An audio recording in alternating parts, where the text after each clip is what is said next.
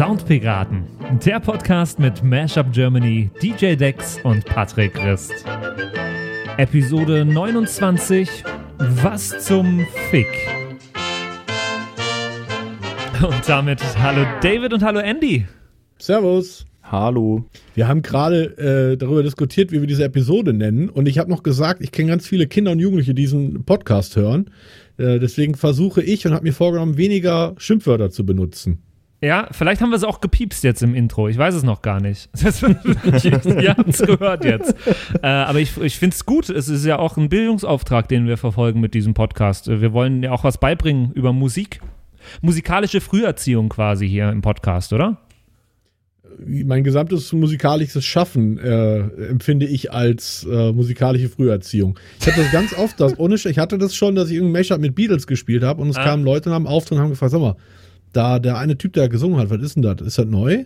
Also, also du hast es wirklich oft bei jungen oh Leuten, dass da so äh, klassische musikalische Grundbildung fehlt. Aber mhm. da haben wir ja heute auch eine neue Rubrik für, um das ein bisschen zu kompensieren. Das stimmt, das stimmt. Heute gibt es das erste Mal in der Geschichte der Soundpiraten The History of.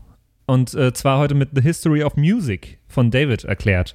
Ähm, sag mal, David, hat, äh, hast du schon mal mitbekommen, wurde, wurde irgendwas von dir schon mal in irgendeiner Schule als, als Lehrwerk verwendet? Bestimmt, oder? Ja, tatsächlich. Top of the Pops wird in ganz vielen äh, Oberstufenklassen äh, in Sozialkunde, Deutsch oder Geschichte und Echt? auch in Musik, ja, kriege ich, äh, krieg ich ganz oft Kommentare. Ey, haben wir heute im Musikunterricht geguckt oder haben wir heute im Geschichtsunterricht Aha. geguckt? Das ist schon cool. Bin ich auch immer ganz, äh, ganz erstaunt. Und ich wurde auch schon häufiger von Schulen angefragt, ob ich Vorträge halten kann.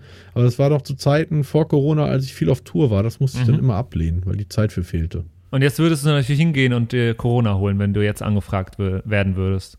Ja, jetzt genau, jetzt äh, müsste ich da mit, mit Maske in den, äh, in den Unterricht äh, wandern, wo sie alle, wie ich höre, mit äh, Decken sitzen, ja. weil permanent die Fenster auf sein müssen, die Armen. Also ich wollte, ich wollte in der Pandemie kein Schüler sein. Aber wir haben jetzt in der Arbeit, haben wir jetzt so ein äh, fancy Gerät. Ich habe irgendwie zwei Wochen lang auch nicht verstanden, was das genau macht, aber dieses Gerät zeigt irgendeine wirre Zahl an und hin und wieder piept es. Es ist ein CO2-Messgerät, was uns signalisieren soll, wann wir das Fenster unbedingt aufmachen sollen. Ja, das ist der oh. hottest Shit. Das kaufen sie gerade überall. Es nervt das mich hart. Ist ja auch eigentlich Nonsens. Also, und wir ja. bekommen, äh, ist auch so eine kleine interne, wir bekommen einmal in der Stunde eine automatisierte äh, Mail von der E-Mail-Adresse Frischluft-Mail-Erinnerung. äh, dass oh. wir das Fenster wieder aufmachen sollen. Und äh, ich habe das direkt ehrlich gesagt, ich hoffe, es hört niemand aus der Arbeit zu. Ich habe das direkt mal automatisiert in den Junk-E-Mail-Ordner verschieben lassen. ja, man kennt also ich kenne ich kenn einen Restaurantbesitzer äh, hier in meiner City, der für eine äh, Viertelmillion Euro seinen ganzen Laden umgebaut hat, unter anderem auch mit äh, ähm, CO2-Meldern ausgestattet, Ent Entlüftern, äh, Luftbefeuchtern und weiß ich nicht, was er alles reingebaut hat. ist gerade fertig geworden geworden und dann kam, und dann kam, du musst zumachen im oh November. Oh Gott, oh Gott, oh Gott. War, war hart, war hart. Ja, voll, voll. Aber ihr seid noch gesund, hoffentlich? Alles ja, gut. also die Einschläge kommen näher. Man merkt mhm. das so im Freundes- und Bekanntenkreis. Einige positive Fälle, manche auch echt fies dran, muss ich sagen. Aber ich äh, schluck fleißig mein Vitamin D und äh, äh, streichel meine Voodoo-Puppe und hoffe, dass alles gut bleibt. Also so einen, so einen Euphemismus für Masturbieren habe ich noch nie gehört. Was habe ich eben darüber erzählt, dass auch junge Leute unseren Podcast hören? Und keine zwei Minuten später. Unfassbar. Äh, wir haben heute einen wunderschönen Song in der Folge, kann ich direkt auch mal sagen. Äh, wir haben schon den Titel der Folge genannt und äh, der hängt natürlich mit dem Song zusammen. Äh, der Titel ist, ich kann es leider, ich kann es nicht lassen, ohne über irgendwelche äh, vulgären Wörter zu reden. Der Titel ist Was zum Fick. Das äh, Lied heißt genauso und ist von der wunderbaren Band Das Lumpenpack, die ich sehr, sehr, sehr schätze schon seit Jahren. Äh, eine richtig coole Band, gefällt mir richtig gut. Genau genommen heißt der Song äh, WZF. Das stimmt. Aber ich, ich spricht das mir das eine nicht? Interpretation. Man spricht es doch aus, oder? Weil sie singen es ja auch. Ja, ich nehme an, die haben das in den Titel gepackt, um vielleicht das, den einen oder anderen Flag auf Spotify und Co. Na. zu umgehen. Was könnte der Titel denn sonst be bedeuten? Äh, es klingt naja, ein bisschen also, wie, eine, wie, eine, wie eine Geschirrmarke. WZF? äh, die, die singen es ja im Refrain, insofern ist das schon selbsterklärend. Aber ich war erstaunt, dass, es, dass, es, dass sie nicht die Eier hatten, es einfach so zu nennen. Ich bin mir sicher, wenn es äh, bestimmte Radiosender, wenn diesen Song spielen würden, würden sie irgendwas anderes draus machen. So wie bei Vincent damals, bei Sarah Connor. Ja. Äh, wunderbarer Song auf jeden Fall. Äh, Lumpenpack, super Band, die ich vor allem sehr, sehr mag, weil die Jungs einfach super sympathisch sind. Ich weiß nicht, warum mhm. ich so eine Sympathie für diese zwei Jungs hege. Ähm, Weiß ich. Ich habe schon ganz oft gesagt, das ist einfach genau, das ist genau diese zwei äh, äh, Jungs würden jetzt in meinen Freundeskreis ultra gut reinpassen. Das sind solche Leute, mit denen ich abhänge. Ich finde, die wirken sehr authentisch. Ja. Die, die haben Psychologie äh, und der andere Förderschullehramt für Deutsch und evangelische Theologie äh, studiert. Das mhm. kann man ja eigentlich, das können ja nur nette Kerle sein. Ja. Finde ich so vom, vom Studiengang her. Und äh, ich finde die auch sehr sympathisch. Und was ich nicht wusste, erst durch meine Recherche erfahren, dass die aus der Poetry Slam-Szene äh, naja. kommen. Da ich die, ich bin ich auch das erste Mal, glaube ich, auf die gestoßen. Ähm, mhm. Kommen aus der Poetry Slam-Szene, haben angefangen, äh, anfangs hatten sie Texte einzeln, glaube ich und haben dann irgendwann angefangen, das gleiche, ist ja auch nach wie vor der, der Poetry Slam-Stil so ein bisschen in der Musik von den beiden ähm, was mir sehr, sehr gut gefällt. Deswegen haben sie ja auch so erzählende Geschichtenlieder äh, mhm. ganz, ganz viel.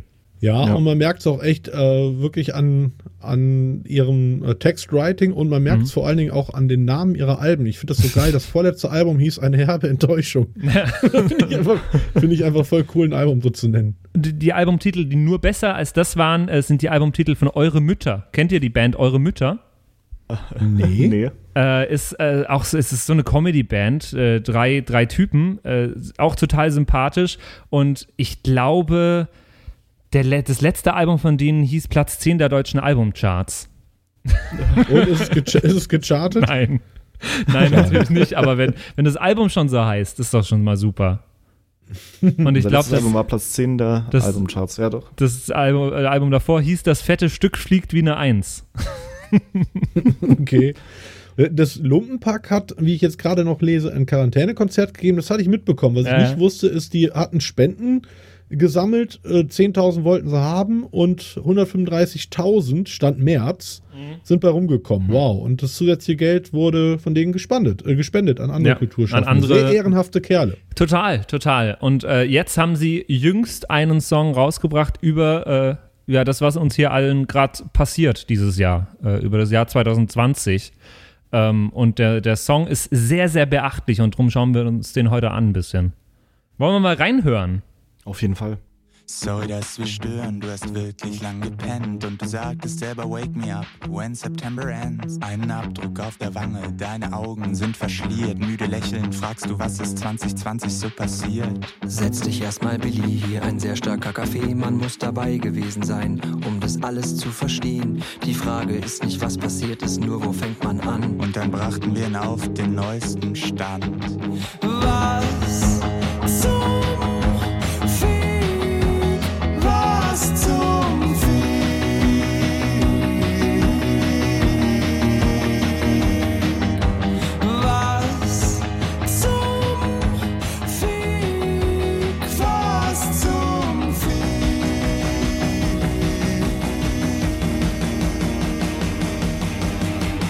Können wir mal erstmal drüber reden, was für eine krasse Kopfstimme der hat. so ja, richtiger nice. Choral schon fast. Ja, also der Refrain sowieso, da müssen wir gleich noch drüber reden, aber ich bin erstmal sehr fasziniert von der Kopfstimme.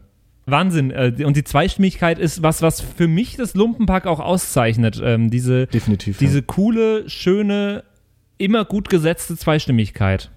Ja, die, die harmonieren extrem gut miteinander. Mhm größtenteils normalerweise äh, arbeiten sie ganz normal mit, mit schlichten Terzen in ganz vielen von ihren Songs. Aber hier mal wirklich in einer, ja, in einem, in, in einem ziemlich, ich würde sagen, es ist fast schon gregorianisch, dieses, mhm. dieses Choral.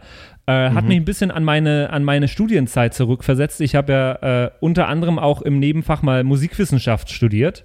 Und da musste ich äh, genau solche Sätze lernen zu schreiben, äh, Kontrapunkt und sowas. Ähm, und das war im Endeffekt genau sowas, wo, was irgendwie damals im, ja, bei, bei den Mönchen schon gesungen wurde. Und das ist genau der gleiche Satz, den die da auch singen. Es wird wahrscheinlich die einzige Episode der Soundpiraten bleiben, wo es gleich zweimal um den Gesang von Mönchen geht. ja? Haben wir nämlich später in History of Music haben wir das Thema auch nochmal. Okay, okay. äh, weil, also ich fand diesen, dieser, äh, dieser Refrain hat mich dran erinnert, man könnte den Text was zum Fick eigentlich auch durch einen Amen ersetzen und das wäre genauso okay. Ja, inhaltlich eine andere Message. das stimmt. Ich glaube, das ist auch äh, ein bisschen beabsichtigt, dass es so konträr ja? ist. Ich, ich glaube, also kann ich mir gut vorstellen äh, bei den Zweien, dass sie das bewusst so ein bisschen ähm, ja, choralisch angehaucht haben, weil der Text eben gerade so konträr ist. Er passt absolut nicht zu äh, Kirchengesang. Naja, das naja, doch. Was? Stopp, stopp, stopp. Natürlich tut er das. Also, was singen sie denn da? Die, das ist ja ein, ein, der Transport eines gefühltes Leids. Mhm. Und wie kann man das ja, denn besser gut als mit einem kirchlichen Chorgesang, der ja genau dieses Gefühl transportiert. Das Gefühl, das ist ja so eine Mischung aus Erhabenheit über das ganze Thema. Also die schaffen ja auch irgendwie diese Metaebene oder diese Distanz zum Thema Corona und zum Jahr 2020. Mhm. Diese was zum Fick, die können es ja selber gar nicht glauben, was gerade abgeht quasi. Wir haben ja alle das Gefühl, wir leben in irgendeiner schlechten Parallelrealität gerade. Und zum anderen aber dieser äh, tatsächliche und sehr echte Schmerz der bei vielen äh, durch dieses Jahr ausgelöst wird. Und ich finde, das vereinen die hier sehr sinnvoll auf der Textebene, aber auch auf der Melodieebene. Und dieser chorale Gesang, finde ich, äh, schnürt das perfekt zusammen. Mhm. Ja, stimmt. Ich finde auch cool, wie sie es in, in den Text einbinden. Äh, sie erzählen nicht einfach nur, was 2020 passiert ist, sondern binden das noch in diese Geschichte über den äh, Billy ein, der wohl das ganze Jahr mhm. geschlafen hatte. Also, es ist der Green Day-Sänger, denke ich mal weil ja. das am Ende ja noch auf When September Ends geht, ähm, der den, das ganze Jahr 2020 verschlafen hat und dann plötzlich fragt, ja, äh, was, was ist denn passiert? Und sie erklären es ihm. Finde ich eine coole Einbettung dieser, dieser Story. Ja, vor allem direkt am Anfang halt dieses musikalische Zitat oder dieses Textzitat von Green Day einzu, äh, schleusen, finde ich auch wieder extrem mhm. smart, weil das bei den meisten Leuten, der Song hat eine sehr starke Identität und mhm. jeder hat den auf dem Schirm und jeder kennt dieses Gefühl, was dieser Song irgendwie so in einem auslöst, so dieses Herbstfeeling, so man hat eigentlich genug und will nicht mehr. Mhm. Und das irgendwie damit, das direkt noch mit ra rauszuhauen, hat mir super gut gefallen. Also ich feiere dieses, diesen Song sehr. Ich finde Lumpenpark generell cool, aber ich mhm. finde, das ist mit Ab Abstand ihre stärkste Nummer bisher darf ich einfach so jeden Song in meinem Song zitieren? Also so äh, jetzt klar, okay, das ist ein, wirklich ein Zitat, das ist äh, nach deutschem Zitatrecht sehr eindeutig, aber dürfte ich auch einen Song nur aus äh, verschiedensten Songzitaten aufbauen? Ja. Ja? Echt? Ja, wenn die nicht, ja, wenn die sich halt äh, auf, auf der Zitatebene befinden. Also du dürfst jetzt beispielsweise keinen ganzen äh, Text von einem ganzen Refrain oder so übernehmen. Ähm, wobei das bei Texten immer schwierig ist, weil wenn das zum Beispiel ein komplett generischer Text ist, ja. wie äh, I'm dancing, I'm just dancing, würde das wahrscheinlich noch gehen. Wenn der Text allerdings eine gewisse originelle Höhe hat, wird es schon schwierig. Aber rein theoretisch dürftest du komplett aus ähm, Songtiteln, da gibt es ja auch ja. prominente Beispiele zu, mhm. könntest du einen Song draus machen, klar. Das ist ja der absolute Wahnsinn. Dann nehme ich einfach äh, jeden, jeden Beatles-Song, den es gibt, äh, als eigene Textzeile und macht da draußen einen Song, der cool ist. Das wäre eine Möglichkeit. Vielleicht äh, haben wir hier gerade eine alternative Karriereoption für dich. Äh, ich muss jetzt weg. jetzt weg.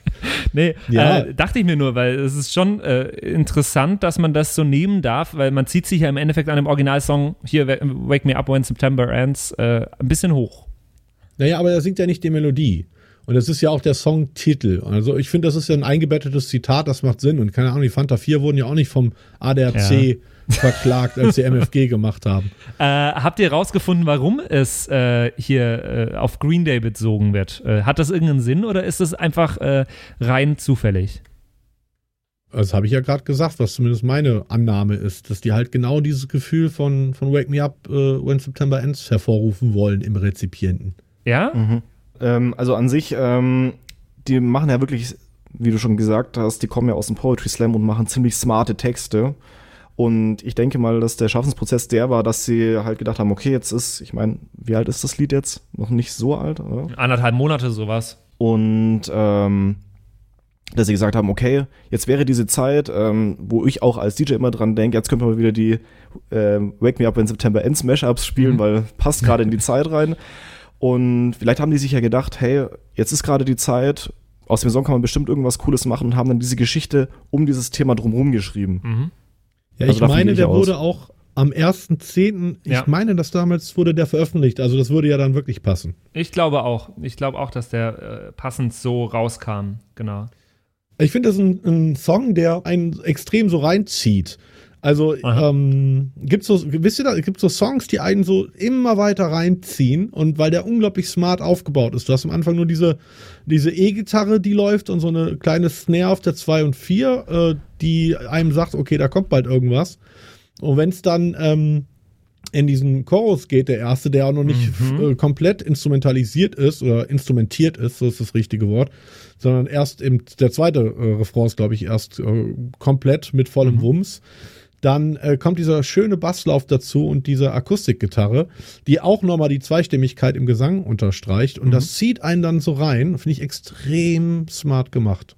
Und es ist nicht nur das, was einen äh, die ganze Zeit dranhält. Ich habe mir sehr, sehr viel, äh, ich bin nicht mehr davon losgekommen, zu überlegen, wie dann diese Harmonie davon aufgebaut ist von diesem Song, weil das gar nicht so einfach war, finde ich. Ich habe mir das angeschaut und bin gar nicht drauf gekommen, in was für einer Tonart ist der jetzt nochmal und, und wie genau äh, verhält sich das, weil es wird dauernd, es wird dauernd Nee, anders. Es wird nie aufgelöst am Schluss. Deswegen zieht es dich immer weiter in diesen Song rein.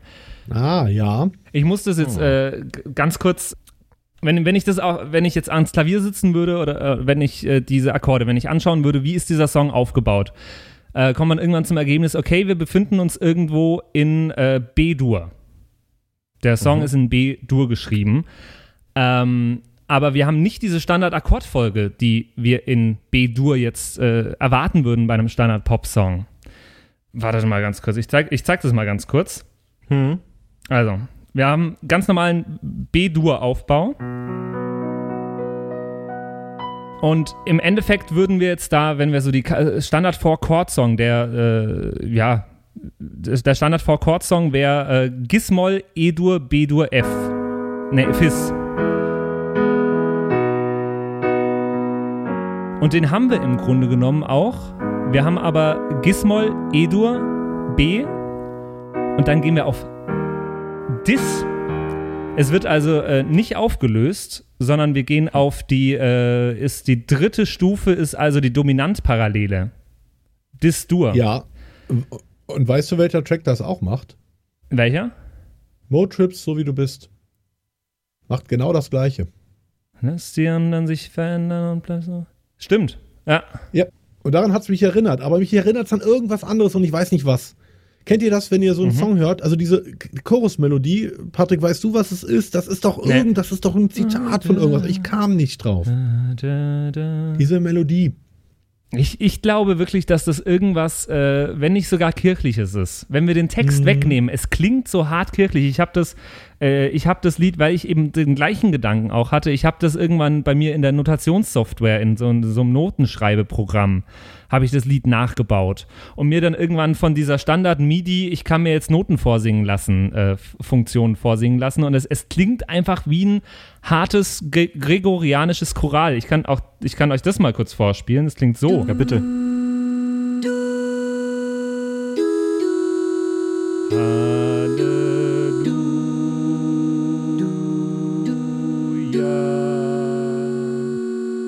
Ich finde, es klingt hart äh, nach, nach so einem, ja, genau. Es ist eine Oktav. Hm. Es ist, ich würde es auch gar nicht als Auftakt bezeichnen. Es sind zwei ganze Takte. Somewhere. over- Ja, Nur die ersten beiden. ja, ja. Es ist Somewhere. eine, einfach eine Oktave. Es sind zwei, zwei Haartöne. Auf H, genau. Haar auf Haar, genau. Ja, und äh, eben es zieht einen immer mehr rein in den Song, weil wir nicht die Auflösung ähm, in die Dominante haben am Schluss der Akkordfolge, sondern eben in die Dominant-Parallele gehen. Und das lässt immer so einen kleinen Spannungsbogen äh, da und das zieht einen immer mehr in diesen Song rein, äh, dieser Dis-Dur-Akkord. Und das zeigt für mich irgendwie in dem Song auch, dass das Jahr 2020 noch nicht vorbei ist. Ich finde, das äh, ist da allein schon musikalisch umgesetzt. Wir haben es noch nicht überstanden, deswegen kommt die Auflösung, die Kadenz, wie man es in der Musik ja nennt, äh, nicht, sondern es wird äh, das nochmal äh, überbrückt durch diesen Dis-Dur-Akkord. Und das finde ich musikalisch sehr, sehr stark gelöst. Hattet ihr auch gerade am Anfang diesen starken Ärzte-Vibe? Ja, Aber das ist, glaube ich, auch, auch. Absicht und ein Ding, in das, äh, eine Richtung, in die das Lumpenpack geht zurzeit. Hm. Diese Ähm. Achtel-E-Gitarre, so typisch so punkig angehaucht, aber generell erinnern die mich sehr an ihre Ärzte, Ja. an Ärzte, auch, auch von, von den Texten her teilweise. So immer ein bisschen mit dem Augenzwinkern, selbstironisch. Ja, voll, voll, Mhm. total. Und immer rockiger. Die werden immer rockiger. Die haben jetzt, ähm, äh, waren bisher immer akustisch unterwegs, live, äh, haben aber jetzt Zeit, wollten dieses Jahr mit Band losstarten. Ähm, und das, da ist jetzt Corona dazwischen gekommen, aber sie wollten jetzt mit Band anfangen, äh, wo ich dachte, dass sie damit noch mehr an die Ärzte ranrücken. Hm. Äh, ich habe sie, ich glaube, letztes Jahr in der Festivalsaison habe ich sie noch einmal live gesehen, das Lumpenpack.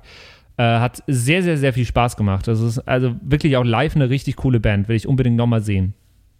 Die haben sich auch extrem professionalisiert. Die sind ja seit einiger Zeit bei Roof Music, also nicht nur verlagsseitig, sondern mittlerweile auch das Management wird komplett von Roof Music gemacht, wo auch so Götz Alsmann und so und so Leute am Start sind. Das ist ein Verlag aus dem, ich glaube aus Bochum oder Bielefeld, irgendwo die Ecke NRW. Ähm, und das merkt man. Die werden immer professioneller in, in ihren Auftreten. Die We Videos werden immer besser produziert. Also ich glaube, die sehen wir noch in Charts. Ich glaube, das ist nur eine Frage der Zeit, bis von denen mal wirklich so ein äh, Alligator willst du Nummer kommt, äh, die halt wirklich breite Bevölkerungsgruppen erreicht und dann wünsche ich denen auch ein bisschen kommerziellen Erfolg. Aber ich finde, ihr Auftreten hat sich gar nicht unbedingt verändert. Die waren schon immer, ich fand die schon immer auf der Bühne sehr, sehr professionell. Ja, aber ich meine eher so primär ihren Content auf Ja. YouTube. Da merkst Okay. du, das wird irgendwie von Jahr zu Jahr einfach immer besser und Ja. immer weniger self-made. Das stimmt, das stimmt, ja. Und äh, ich dachte mir früher immer so vor ein, zwei Jahren noch, äh, oder vor zwei, drei Jahren, ähm, entweder sie, sie kommen jetzt in die Comedy-Richtung und landen da irgendwann mit so Comedy-Live-Programmen und äh, sowas. Ähm, oder eben sie entwickeln sich musikalisch sehr, sehr gut. Und das ist gerade, glaube ich, eher die Richtung, in die sie gehen. Ja. Die haben auch extreme Die Hard Fans. Das ist, äh, Ja. die hatten ja diese Hauch mich mal an Nummer, die auch echt ziemlich viral gegangen ist. Und da gibt es auch eine ganze T-Shirt-Reihe zu und Fanclubs, die dann Mhm. in, der, in den ersten fünf Reihen mit diesen T-Shirts stehen. Also, die haben sich schon eine ganz schöne Community aufgebaut.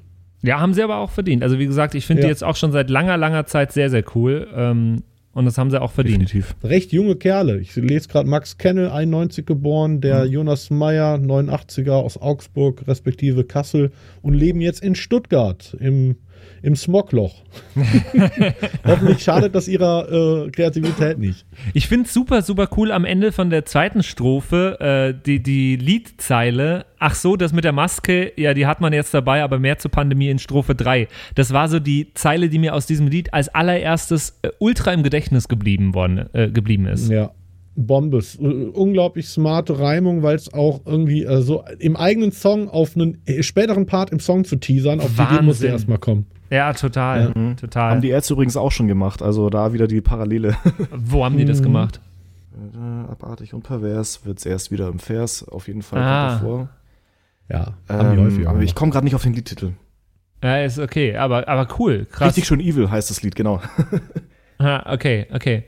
Ähm, ja, genau. Und äh, auf jeden Fall haben wir dann am Schluss noch ein, eine komische Bridge, wobei ich sie nicht als Bridge bezeichnen würde, weil sie sich nicht mehr in Refrain auflöst. Was würdest du da sagen, David? Ist das eine Bridge?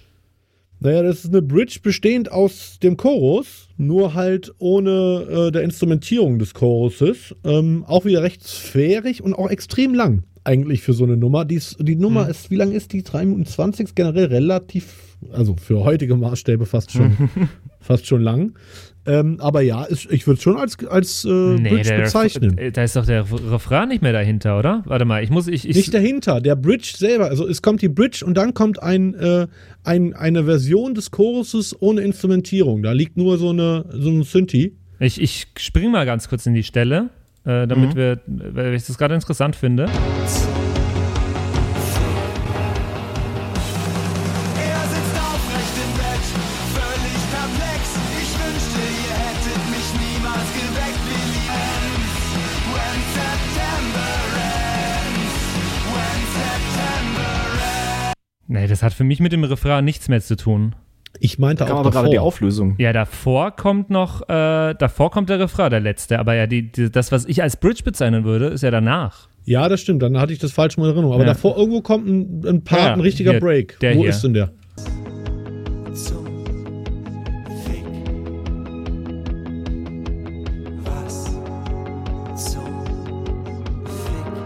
Oder?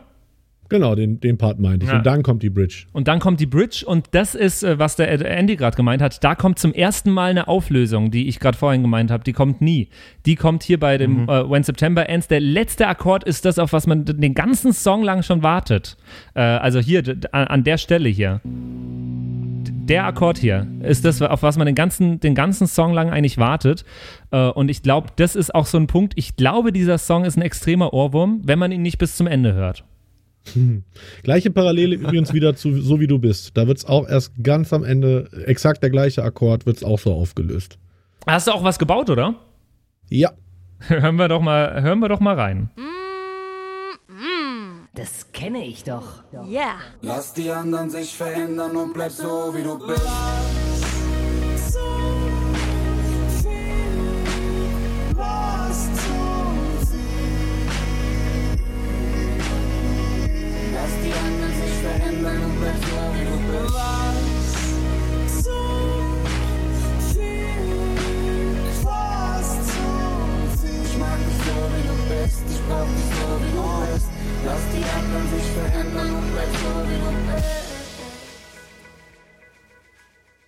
Cool.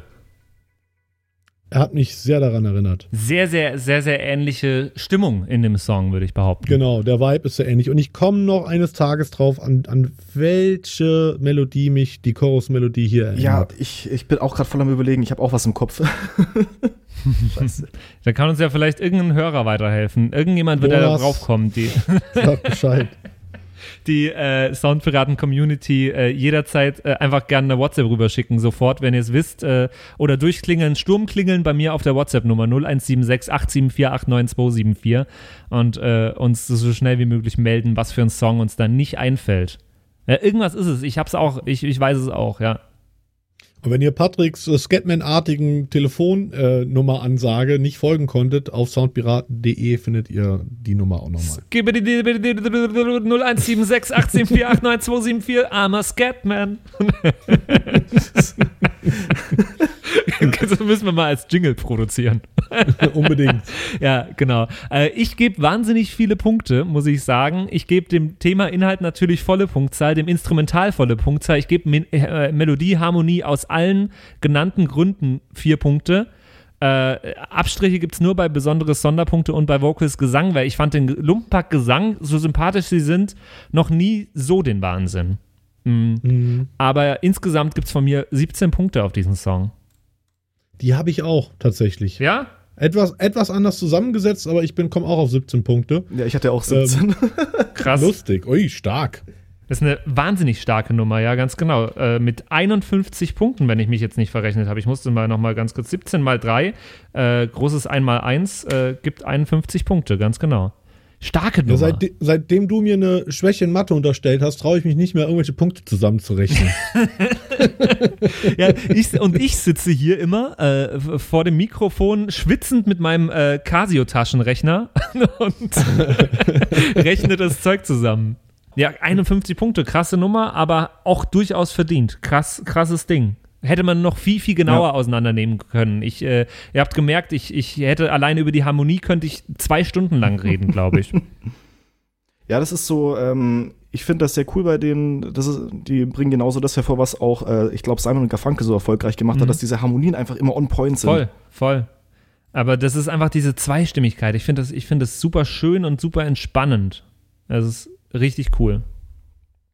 Ja. Und falls, äh, da ich jetzt da saß und dieses Ding transkribiert habe, falls irgendjemand die Noten von Was zum Fick vom Refrain braucht, in der zweistimmigen Notenfassung, äh, verkaufe ich für 17 Euro auf musicsheets.com.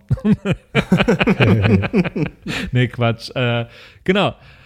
Äh, das so viel zum Song. Richtig, richtig, richtig cool. Und äh, ich bin es fast schade, dass das Jahr noch nicht vorbei ist und das jetzt kein ganzer Jahresrückblick ist. ja, ich habe auch, ich hab auch gedacht, Top of the Pops kann ich mir sparen dieses Jahr. Ich, ich lade einfach einen Rip-Off von äh, Was zum Fick hoch. Ja, einfach genauso nehmen und hochladen.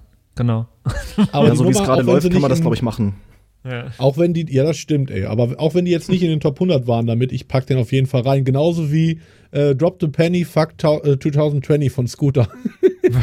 Habt ihr die schon gehört? Ja, ich habe mal kurz reingehört, aber äh, ich kann mir Scooter auch irgendwie nicht länger als äh, 10 Sekunden am Stück anhören, gefühlt. Ja, aber dieses, dieses Vocal-Snippet am Anfang ist äh, fucking äh, legendary. Da hat der HP mal wieder lange, lange, lange drüber nachgedacht, was er da so reimen könnte und kam dann mit dieser genialen Idee um die Ecke. Ey, der Typ Herrlich. ist, der typ ist äh, so daneben irgendwie, aber super sympathisch trotzdem. Wie, wie kriegt der Typ das hin? Er macht sein Ding, bleibt sich treu. Das ist wie bei Dieter Bohlen auch. Im, E- einfach im Endeffekt ein Spacken, aber ein lieber Spacken. Und das, das spüren die Leute.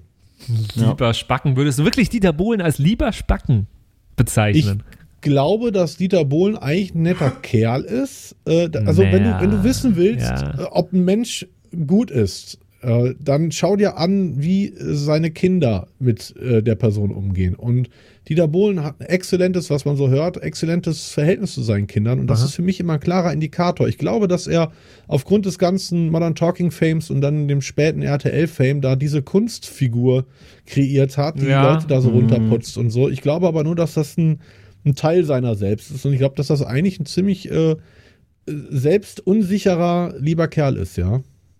Meine Okay. Vermutung. Ach, krass, okay. Interessant. Äh, können wir ganz kurz, äh, nur weil es mir gerade in dem Zusammenhang einfällt, können wir kurz über drüber reden, was mit Kai Pflaume eigentlich zurzeit abgeht? Ja, der geht geht mit ab, ab? der. Der Ehrenpflaume. jetzt, ja, Was? hör mal, der hat jetzt die, die, die junge Zielgruppe für sich entdeckt. Was, hast du nicht mitbekommen, Andy? Nee.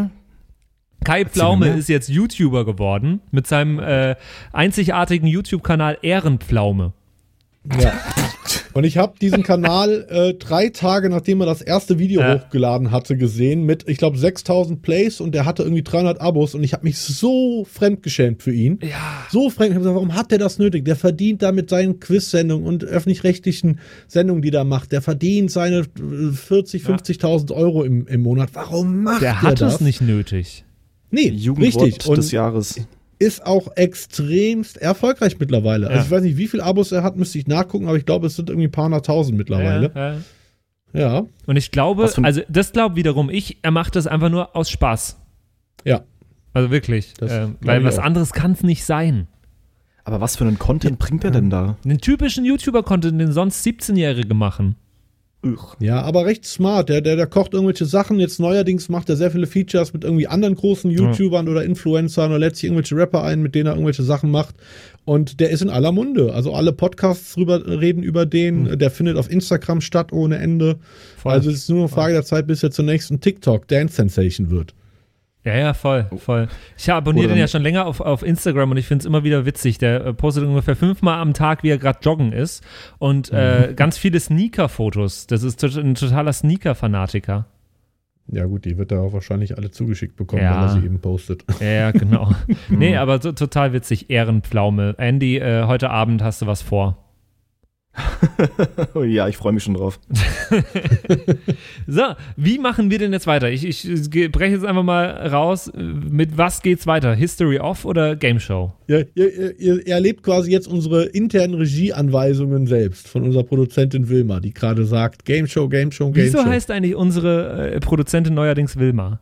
Weil ich letztens einen Vater mit seiner Tochter auf dem Spielplatz Ja. kennengelernt hat und das Kind heißt Wilma und er hat sich total entschuldigend, als ich gefragt habe, wie heißt seine Tochter, hatte er Tränen in den Augen gesagt, Wilma, ich weiß aber auch nicht warum, meine Frau wollte das. Also er hat sich Was? quasi peinlich beschämt, hat er mir den Namen seiner Tochter genannt und Oh nein. Äh, ich sah an seinem Blick, dass ihn das doch nachts wach hält, dass sein Kind Wilma heißt. Oh, wie schlimm und ist denn seitdem das? ist dieser Name bei mir hängen geblieben. Ja, ich glaube, unsere Regie äh, will mal eine Überleitung jetzt haben. Und ab geht die Post. Haltet eure Girls fest. Überleitung der Woche.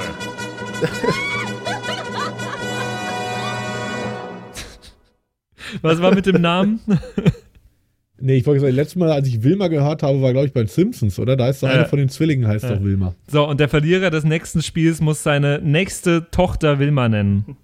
Selma heißt die. Und jetzt die Soundpiraten Game Show in der Show. Und hier ist euer Gastgeber, DJ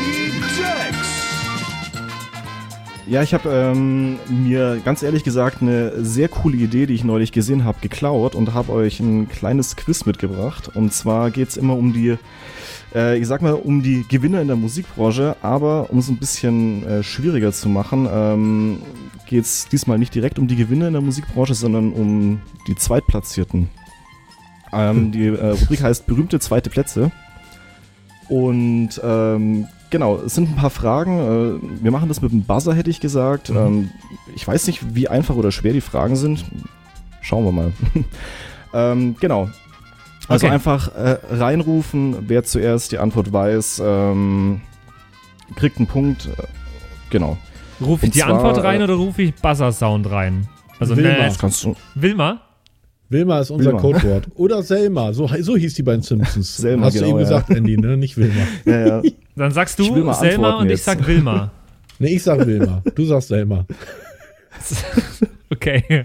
Das kannst du selber machen. genau. Oh Gott. Genau, äh, dass ihr ein Gefühl dafür bekommt, mal die erste Frage. Ähm, und zwar ist ja bekannt, ähm, dass Elvis Presley äh, Stand heute die meisten äh, Tonträger ever verkauft hat. Mhm. Aber wer hat die zweitmeisten verkauft? Boah. Sel Boah. Selma vielleicht? Wilma Beatles? Ist deine, deine Antwort? Ja, ich weiß, es ist falsch, aber ich muss auch Ja. mal sagen. Ja, es, also es ist, es ist, stimmt nicht. Ich glaube, die waren auf Platz drei. Ähm, aber Patrick, du darfst gerne auch noch probieren. Michael Jackson. Ja, ist Nee. richtig. Ich hatte echt. Doch, ist richtig. Ähm, Elvis Presley hatte eine Milliarde verkaufte Tonträger. Ähm, Michael Jackson hatte 750 Millionen. Hm. Das ist ganz schöne. Ich habe eigentlich gedacht, dass die ähm, Frage ziemlich ähm, David-biased ist, weil es um Michael Jackson geht. Mhm. Ich glaube, wir haben bis jetzt nur zwei Folgen gehabt, in denen Michael Jackson mal nicht erwähnt worden ist. Kann das sein? Der wird heute noch erwähnt. Okay. War das jetzt ein Beispiel? War ein Beispiel, oder? Nee, das war die erste Frage Ah, tatsächlich. die war, die, war die erste Beispiel. äh, genau, war so die ein erste bisschen Frage. zum Eingrooven. Okay, okay, okay. Genau, ähm, um es ein bisschen regionaler zu halten, hast du vielleicht einen Vorteil, David, ähm, machen wir das gleiche nochmal. Und zwar, ähm, wer hat die mei- zweitmeisten verkauften Tonträger in Deutschland ever gemacht? Ähm, genau, erster Platz war Herbert Grönemeyer. Das hatten wir, glaube ich, Mhm. auch schon mal in einem anderen Quiz, wenn ich es richtig im Kopf habe. Ähm, mit, äh, um euch da kurz die Zahl zu geben, äh, knapp 18 Millionen Mhm. Tonträgern insgesamt verkauft. Ganz schöne Hausnummer. Ähm, genau. Was glaubt ihr, wer hat die Boah. zweitmeisten? Wilma Roy Black? Äh, ist das die Antwort? Ja, was denn sonst? Frage? äh, nee, ist, äh, ist auch falsch. Der kam, glaube ich, in dem Ranking gar nicht vor. Ja, Was? Ja, ich habe keine Ahnung, ehrlich gesagt. Äh, ich Ähm. ich habe überhaupt keine Ahnung. Ich versuch's gar nicht.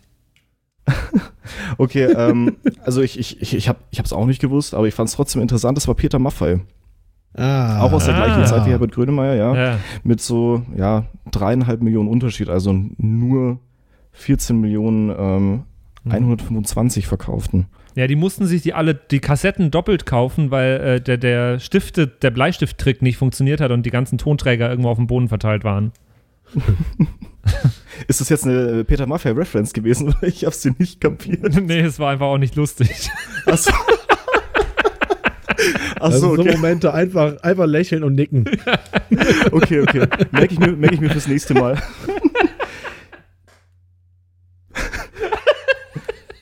Okay.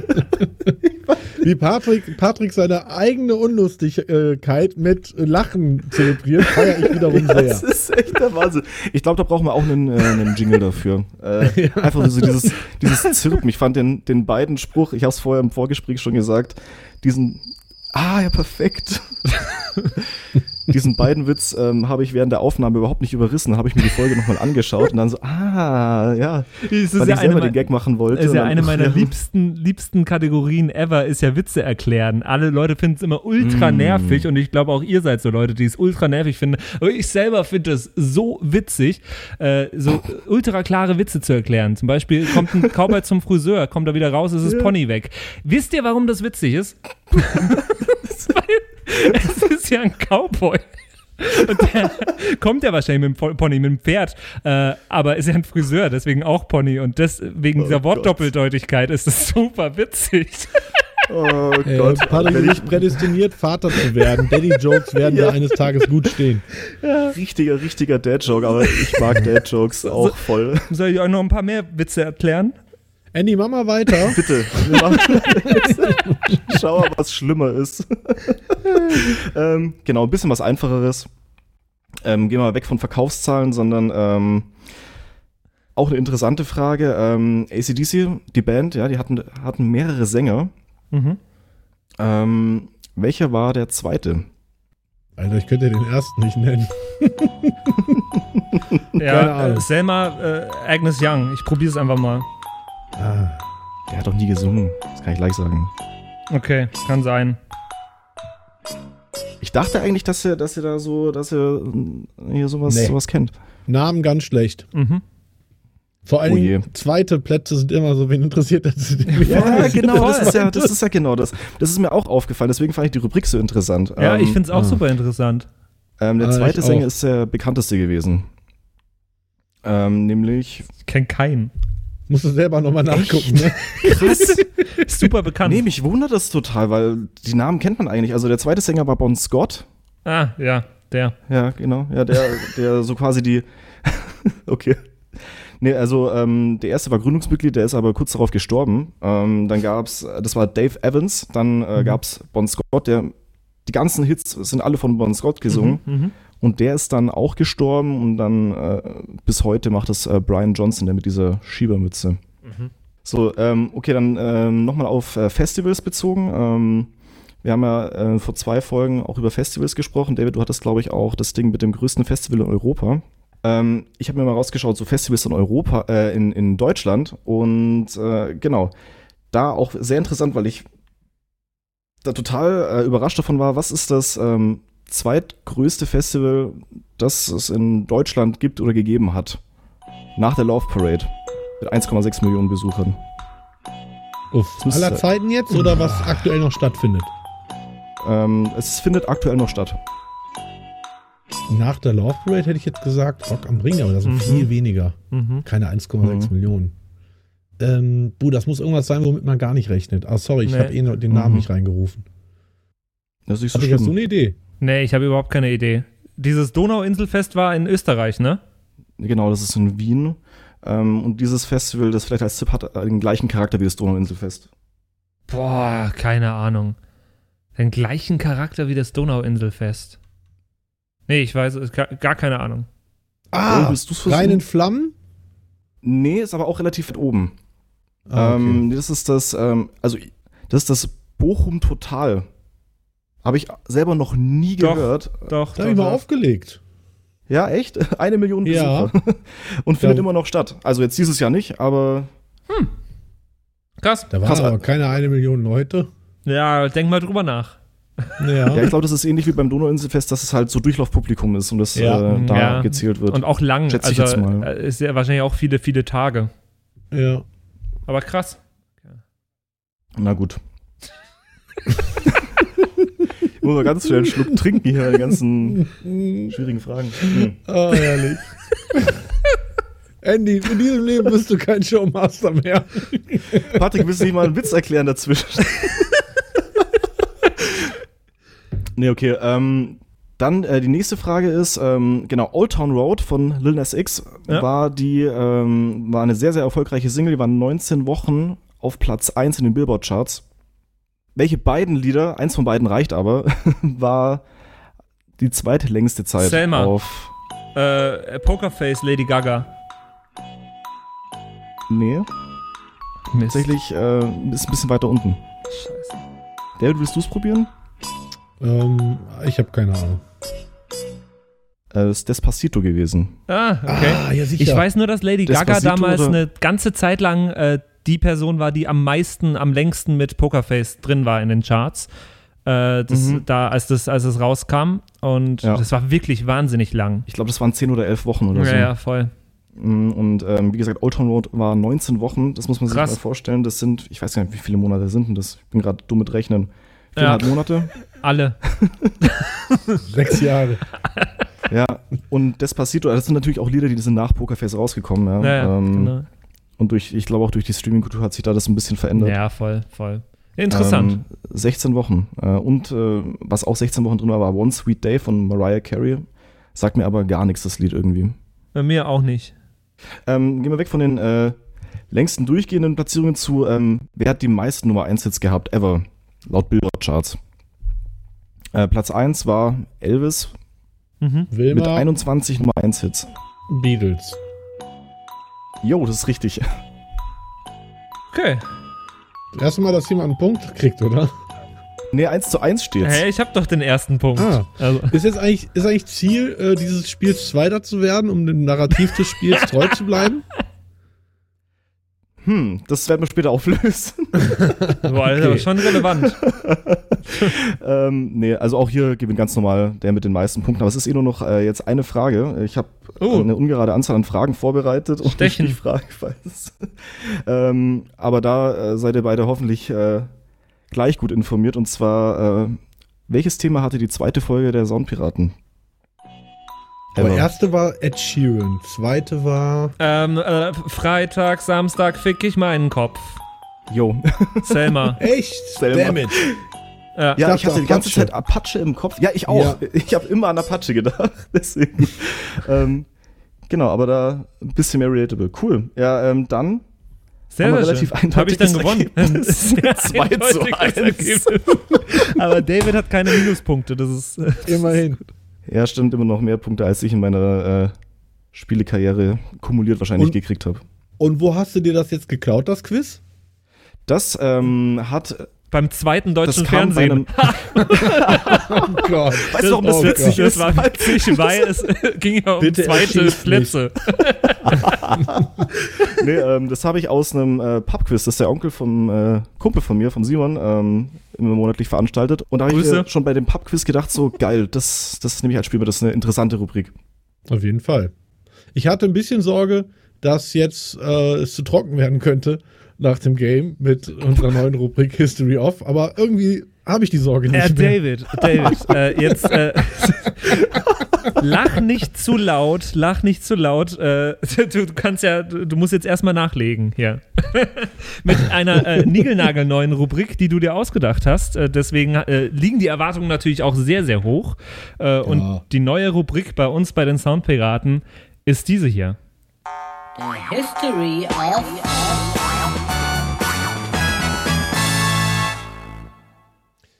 The History of Music, das wird äh, für diese neue Rubrik direkt mal mein ein bisschen größenwahnsinniges erstes Thema werden. Äh, besser gesagt, Short History of Music, weil die Zeit haben wir nicht. Äh, ich finde, wir sind ja so ein bisschen der Podcast der musikalischen Expertise und wir liefern regelmäßig äh, Infos aus der Branche und Infos zum Thema Musik. Äh, heute haben wir wieder einen äh, legendären Nerd-Talk vom Patrick äh, über Harmonien gehört. Deswegen schalten die Leute bei den Soundpiraten dazu und da fände ich es ganz cool, wenn wir mal so ein bisschen auch in die Geschichte ähm, blicken und äh, ein bisschen mehr Informationen aus dem Bereich an den Start bringen. Und ich dachte, ich fange heute wirklich einfach mal ein bisschen ambitioniert, fast schon überambitioniert an und äh, versuche mal so einen kurzen Umriss zu geben ums Thema Musik. Weil Musik ist nicht nur der Nährboden von uns hier bei den Soundpiraten, sondern ist ja quasi der Treibstoff unserer aller Biografien. Patrick ist beim Radio, Dex ist DJ, ich bin DJ, auch Produzent. Und ich gehe mal davon auch aus, auch unsere Zuhörer haben offenbar eine, zumindest eine gewisse Affinität zum Thema, sonst würden sie uns ja hier nicht regelmäßig hören. Man findet sie tatsächlich in jeder Kultur, in der gesamten Geschichte der Menschheit, vom Riesenreich bis hin zum allerletzten abgeschnittenen Amazonasstamm. Äh, Musik ist tatsächlich omnipräsent in der menschlichen Kultur. Und da habe ich mir einfach die Frage gestellt, wo kommt die eigentlich her? Wie ist die entstanden? Und äh, wie ist sie zu dem geworden, was wir heute so auf Spotify und im Radio hören? Tatsächlich ist Musik, wie man sich äh, eigentlich nicht denkt, älter als die Menschheit. Äh, wenn man sie, und da lese ich jetzt einfach mal die Definition vor, wenn man sie als systematische Verwendung von spezifischen Frequenzabfolgen oder sogenannten organisierten Schallereignissen definiert. Die Wissenschaft ist sich irgendwie nicht so richtig einig, aber die Mehrheit geht davon aus, dass äh, tatsächlich bereits die guten alten Dinosaurier die Musik als Mittel der Kommunikation äh, genutzt haben. Zunächst einfach nur durch Rhythmik, also irgendwie durch die spezifische Abgabe von Schnalzlauten, um artverwandte auf Gefahren durch Fressfeinde oder auf Futterquellen aufmerksam zu machen. Man glaubt aber tatsächlich auch, dass Dinosaurier bereits Melodien als Mittel der Kommunikation äh, verwendet haben. Bestes Beispiel dafür ist wahrscheinlich der Gesang des engsten heute noch lebenden Nachfahre der Saurier, äh, nämlich äh, der Gesang der Vögel. Mhm. Ähm, beim mhm. gemeinsamen Vorfahren der Menschen und der Affen, dem Alesi, den Begriff hatte ich vorher tatsächlich auch noch nie gehört, stand ebenfalls zunächst der Rhythmus im Vordergrund. Hauptsache ähm, Alesi geht's gut. Ich hab's extra nicht gesagt. das war witzig, weil Pietro Lombardi und Sarah Lombardi. Egal. Ist aber nicht der gleiche Alesi. Ja, auf jeden Fall war das der letzte gemeinsame Vorfahre und äh, auch heute kann man tatsächlich bei Schimpansen, da ist jetzt gerade erst kürzlich eine japanische Studie erschienen, wo man das beobachten konnte.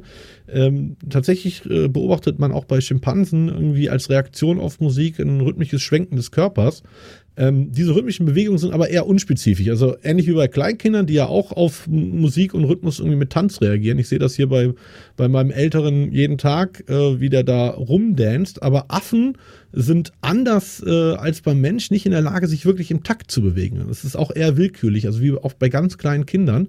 Und man glaubt daher, dass das menschliche Erkennen von Rhythmik äh, ein Nebeneffekt der Entwicklung unserer Sprache ist.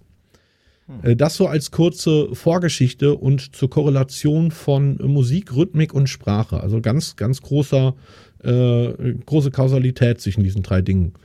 Äh, jetzt aber mal zur eigentlichen Geschichte der Musik bei uns Menschen. Äh, vor tatsächlich zwei Millionen Jahren erhob sich in der wunderbaren Savanne Afrikas der Homo ergaster, der Vorfahre von uns heutigen Menschen. Und dadurch, dass der plötzlich auf zwei Beinen steht, äh, sinkt infolgedessen sein Kehlkopf ab und äh, er hat so nach und nach seine Nahrung umgestellt, immer mehr Fleisch gefressen, weil wenn du halt plötzlich auf zwei Beinen stehst, kannst du halt einfach viel besser jagen ähm, entwickelt sich dann so nach und nach der Kauapparat zurück und die Mundhöhle wird immer größer. Und dadurch hat er dann die, Vorfahr äh, die, die, die Möglichkeit, ähm, plötzlich ein relativ großes Spektrum an Lauten zu produzieren. Und diese effiziente Art der Kommunikation gibt eben dann diesen sozialen Gruppen, wo das schon vorhanden war, einen deutlichen evolutionären Vorteil. Ergo, äh, die Physiognomie, die Sprache und Gesang ermöglicht, setzt sich dann nach und nach durch. Mit dem Ergebnis, dass das dann irgendwann alle konnten. Und äh, es dauert dann aber tatsächlich noch zwei Millionen Jahre, bis schließlich unsere Vorfahren, sprich der Homo sapiens, nicht mehr nur den eigenen Körper oder den eigenen Mund für das Entstehen von Melodie und Musik einsetzt, sondern auch externe Werkzeuge benutzt. Ähm, das suggeriert zumindest ein Fund in der Nähe äh, von Blaubeuren auf der Schwäbischen Alb.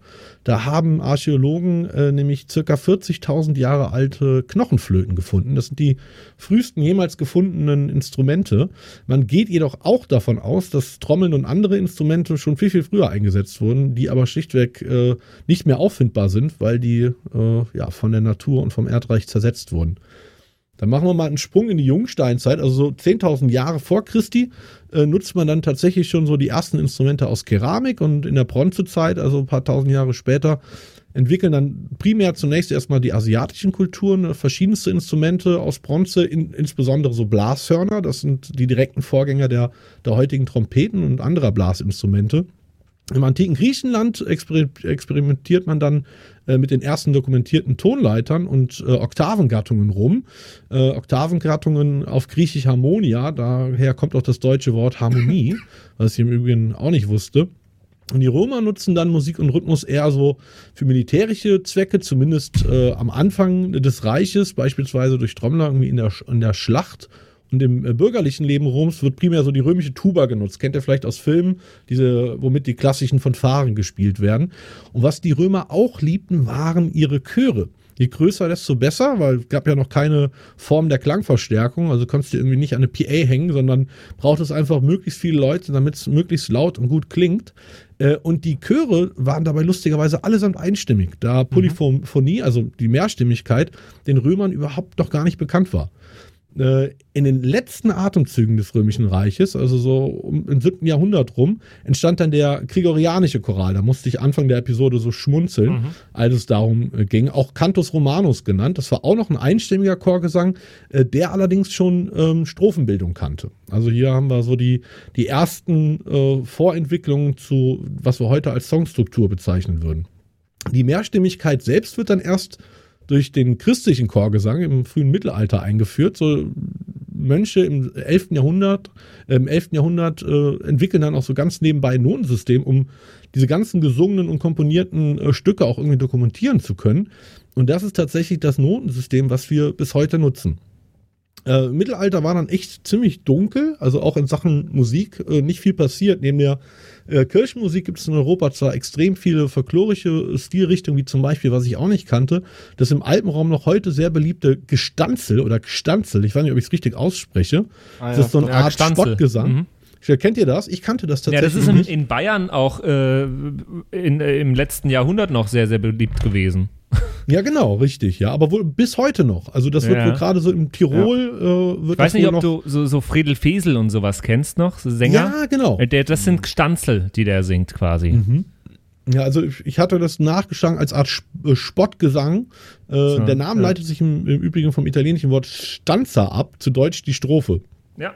Ähm, es braucht aber tatsächlich erst die Renaissance im 15. Jahrhundert, bis sich irgendwie wieder so ein bisschen was tut in der äh, Evolution der Musik. Das Problem war nämlich auch, dass äh, der inzwischen erfundene Buchdruck zunächst äh, gar nicht in der Lage war, Notationen abzudrucken, weil man äh, einfach nicht so feine Letter gießen konnte.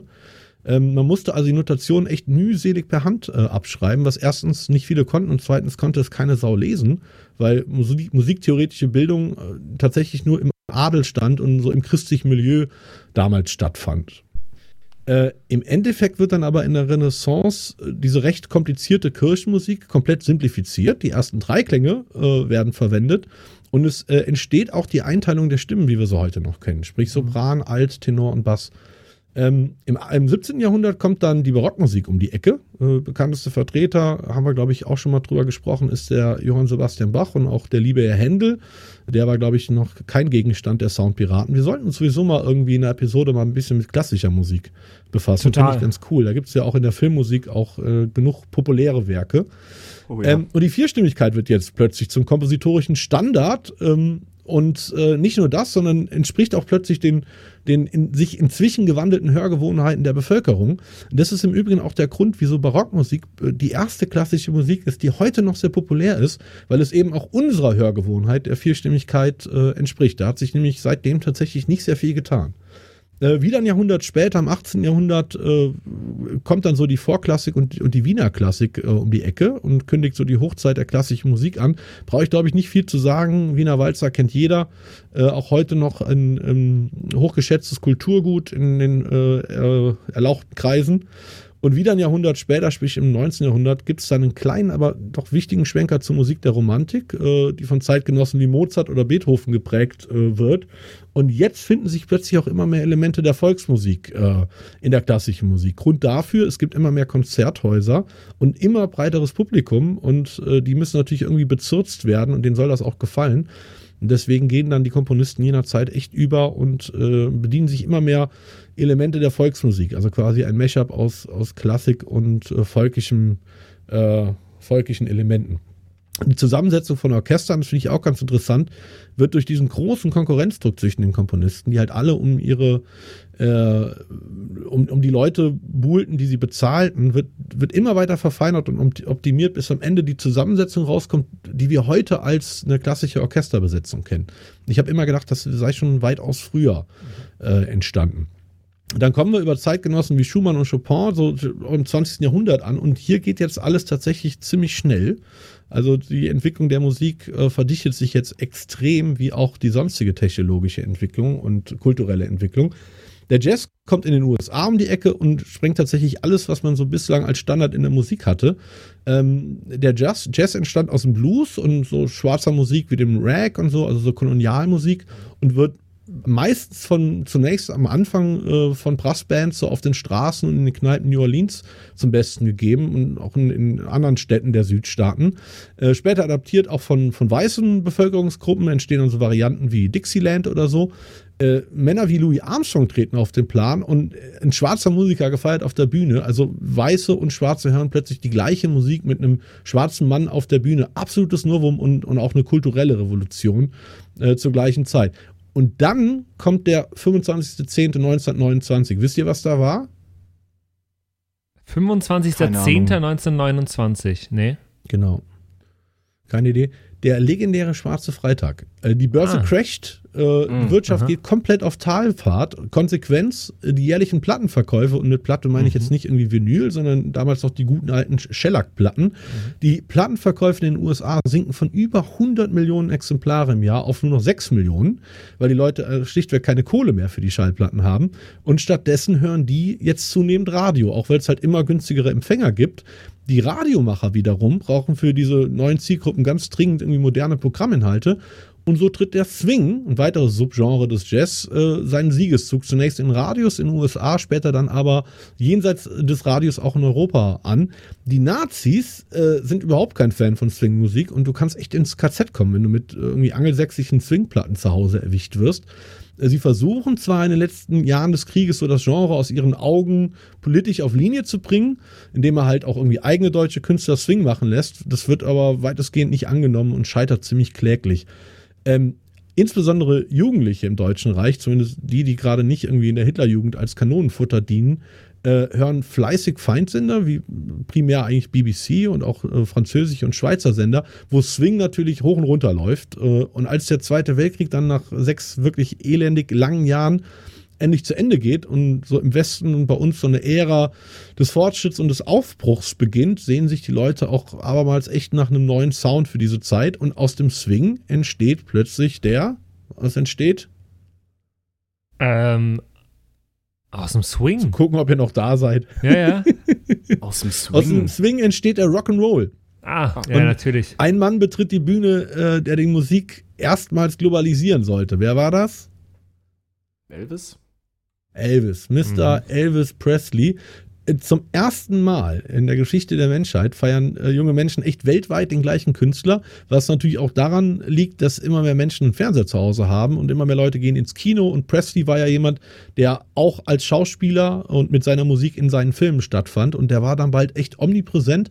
Und hier zeigt sich ähm, im Übrigen erstmaligen Phänomen der Popmusik, das uns auch heute noch begleitet, nämlich das Phänomen des Jugendkults. Die, die Labels fangen echt an, ihre Artists nach so alterstechnisch, alterstechnischer Nähe zur Zielgruppe auszuwählen. Äh, und generell gewinnen Plattenfirmen echt äh, zunehmend an Einfluss. Ja, die 60, 60er ziehen vorüber, Bob Dylan, die Beatles, Jimi Hendrix, Beatles haben wir eben schon äh, kurz erwähnt, Woodstock, Flower Power Bewegung, Vietnam. Äh, und in den 60ern zersplittet sich dann so die Pop- und Rockmusik dann auch endgültig in wirklich unzählige äh, Subgenres.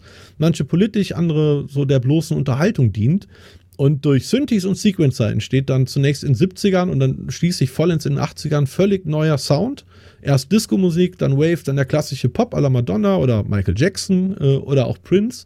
Und parallel entwickelt sich, äh, da haben wir glaube ich in zwei Wochen noch mehr zu, äh, sich in den späten 80ern die Hip-Hop-Kultur.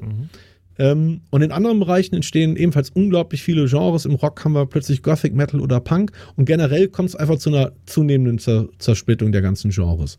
Dann beginnen die 90er. Wiedervereinigung, Fall des Eisernen Vorhangs, also wieder eine Zeit des, des Aufbruchs, die sich äh, nach einem neuen Sound sehnt. Und die Digitalisierung der Musikproduktion lässt dann so den zarten Samen der elektronischen Musik, der bereits so in den 80ern gepflanzt wurde, aufgehen und Techno und der Rave entstehen. Dann die CD, Zeitalter des Eurodance, das haben wir hier auch schon drüber gesprochen. Schließlich das Internet, MP3, Boybands, Britney Spears, Napster, YouTube, Soundcloud und schließlich Spotify. Ähm, wir haben plötzlich Digital Audio Workstations wie Cubase, Ableton, Fruity Loops, Autotune äh, als Technologie und neuerdings auch Machine Learning. Das heißt, nicht nur die Verbreitung von Musik vereinfacht sich zunehmend, sondern die Musikproduktion selbst auch mit weitreichenden Konsequenzen. Heute entwickelt sich Musik tatsächlich schneller als in jeder anderen Epoche der Menschheit. Auch wenn man das vielleicht so in Zeiten von Deutschrap und Schlager manchmal überhaupt gar nicht so, so richtig glauben mag. Kleiner Fun Fact zum Ende. Heute wird jeden Tag mehr Musik veröffentlicht, als im gesamten 19. Jahrhundert existierte. In diesem Jahr haben wir Corona, wir haben K-Pop, ähm, reden wir, glaube ich, auch in zwei Wochen drüber. Wir haben Slap House, die fucking Ärzte sind immer noch am Start. Siehe Tagesthemen oder wo die da waren. Äh, Musik ist, ist heute das, was sie eigentlich schon immer war. Und äh, damit schließe ich auch meinen kleinen Ausflug in die äh, kurze Geschichte der Musik mit einem wunderbaren Zitat von der feinen Diana Ross. Äh, Musik ist ein Spiegel der Zeit, in der sie entsteht. Und das, wie wir jetzt heute gelernt haben, schon seit zwei fucking Millionen Jahren. Kannst du mir noch mal kurz die ganz in, in einem der ersten Sätze war der war die Definition von Musik irgendwo her. Kannst du die nochmal ganz kurz vorlesen? Ja, ähm, systematische Verwendung von spezifischen Frequenzabfolgen oder sogenannten organisierten Schallereignissen. Und das finde ich eigentlich das Spannendste, wie man Musik definiert. Und ich finde das äh, sehr, sehr interessant definiert hier. Äh, aber das ist ein größeres Thema. Da, vielleicht können wir da in zwei Wochen mal drüber reden, kurz. Ja, aber hau, raus. Wieso? Würdest du dieser Definition widersprechen? Also Nee. genau genommen sind es zwei verschiedene Definitionen Mhm. hier zusammengefasst, die ich auch von unterschiedlichen Quellen habe. Naja, die systematische Anordnung von verschiedenen Schallereignissen äh, kann durchaus Musik sein, aber wenn ich jetzt äh, Hundegebelle und äh, noch ein anderes Hundegebelle zusammensetze, ist das nicht unbedingt Musik. Aber ist trotzdem eine Doch, wenn die systematische sich, Alexander Markus hat Anordnung. das gemacht. nee, wenn die sich also Hundi, wow, wow. unter, unter äh, Systematik verstehe ich hier was anderes. Also innerhalb einer, eines Tonsystems. Also innerhalb einer festgesetzten äh, ähm, äh, Tonleiter auch, ihr- oder eines Tonsystems. Systematisch Dann würdest du aber sagen, dann würdest du damit aber sagen, wenn du ans ähm, Schlagzeug sitzt und ein Beat spielst, dass das kein, ähm, kein Lied ist. Ja doch, du hast es ja systematisch hervorgebracht. Doch, absolut. Das ist, also Rhythmik ist äh, für mich absolut Form der, Form der, oder Teil der Musik. Ja, natürlich. Wenn auch ein, auch nicht, dass. Also, ich glaube nicht, dass systematisch sich hier auf, auf eine Tonhöhe Nee. begrenzt. Ja.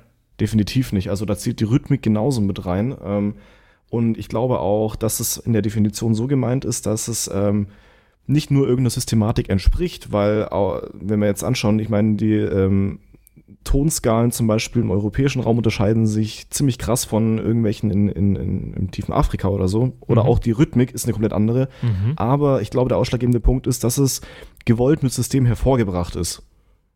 Ja, Also warte könntest du mal. sagen, dass, keine Ahnung, Specht, am Baum sitzt, äh, ist ja auch ich, irgendwie. Ich, ich, äh, ganz ehrlich, ich, ich könnte da wirklich, ich könnte da stundenlang, ich hätte da Spaß, stundenlang mit euch drüber zu diskutieren, weil ich das, äh, ich habe so viele, äh, ich habe sehr, sehr viele Argumente dafür, dass man das nicht wirklich definieren kann, Musik. Doch, also da gebe ich dir ein ganz mächtiges Gegenargument. Es gibt eine Analogie zwischen Musik und Sprache und die ist folgende, äh, dass Musik und Sprache erst dann erkennbar ist, wenn es ein Regelwerk gibt, äh, wonach der Rezipient, also der Empfänger, es als solches erkennen kann. Und deswegen ist das äh, System auch so, ähm, so wichtig. Das Entscheidende beim menschlichen Gehirn, und da sind Forscher bis heute nicht hintergekommen. Ihr kennt das, ähm, den Klassiker, wenn man Musik hört und man kriegt Gänsehaut.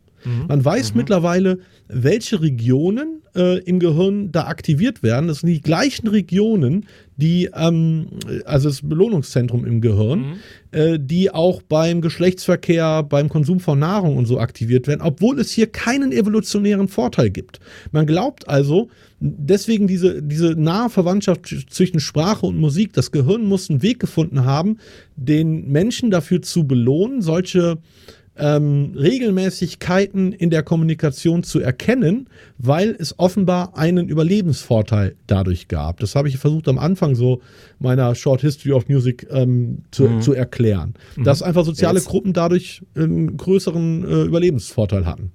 Wenn du es jetzt so sagst, dann ähm, hört sich total sinnvoll an, dass sie zusammenhängen, weil ich glaube, dass dieses Belohnungszentrum vielleicht ähm, nicht unbedingt einen evolutionären Hintergrund hat, sondern genau das äh, der, der Grund für diese evolutionäre Entwicklung von der Sprache ist, dass, äh, dass dann der Körper sagt, okay, ähm, der Körper hat gemerkt, so, ah, okay, wenn wir uns unterhalten, dann überleben wir länger.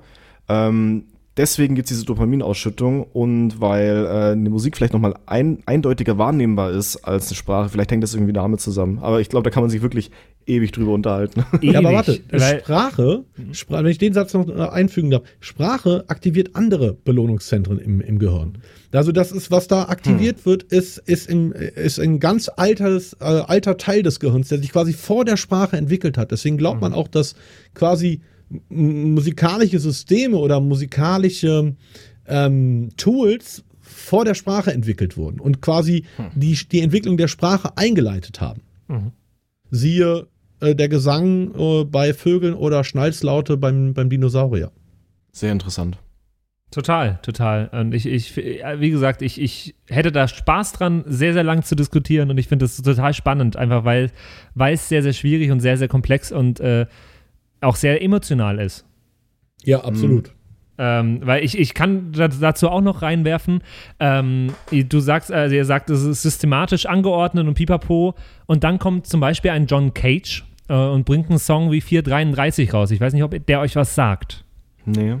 Ähm, John Cage hat äh, in den 50er Jahren ein Lied geschrieben und aufgeführt, uraufgeführt, äh, wo er sich ans Klavier setzt, seine Notenblätter ausbreitet und keinen Ton spielt. Vier Minuten, 33 Sekunden lang. Und es ist bis heute als Komposition anerkannt. Es ist aber nur als Komposition anerkannt, weil das mit der Information verbunden ist, dass er am Klavier ja. saß. Das ist Teil das des Werkes. Gibt, Wenn du das Werk an sich betrachtest, ist das Werk stille, sprich keine Frequenz und ist für den Rezipienten somit nicht als Musik erkennbar. Insofern würde ich dir hier ganz klar widersprechen. Das ist abhängig von der Information, dass er am Klavier saß. Das macht es eigentlich dann erst zum, zu einem Werk oder zu überhaupt einer, einem künstlerischen Gehalt. Spannend. Müssen wir mal vielleicht eine eigene Episode drüber machen. Sehr, sehr, sehr, sehr gerne. Ähm, aber an dieser Stelle müssen wir diese Episode, die jetzt schon wieder Überlänge hat, äh, oh, ja. unter, äh, unterbrechen. Äh, schreibt uns sehr, sehr gerne mal euer Feedback rein äh, zu unserer neuen Rubrik The History of. Äh, sehr, sehr gerne mal per WhatsApp rüberschreiben. Äh, wir freuen uns total über jedes Feedback und ansonsten hören wir uns in zwei Wochen wieder mit einer neuen History Off, mit einem neuen Spiel, mit einem neuen Song, den wir analysieren. Wir freuen uns äh, total drauf. Bleibt gesund alle und wir hören uns dann wieder. Macht es gut. Bis dahin. Ciao, ciao. Ahoi. Yo, ho, yo, ho, a pirate's life for Das waren die Soundpiraten. Danke fürs Zuhören. Abonniere uns auf Spotify, damit du auch die nächste Folge in 14 Tagen nicht verpasst. In der Zwischenzeit besuche uns auf Instagram at Soundpiraten, schreib uns eine Mail an flaschenpost at sound-piraten.de oder eine WhatsApp an die 0176 874 89274. Bis zum nächsten Mal.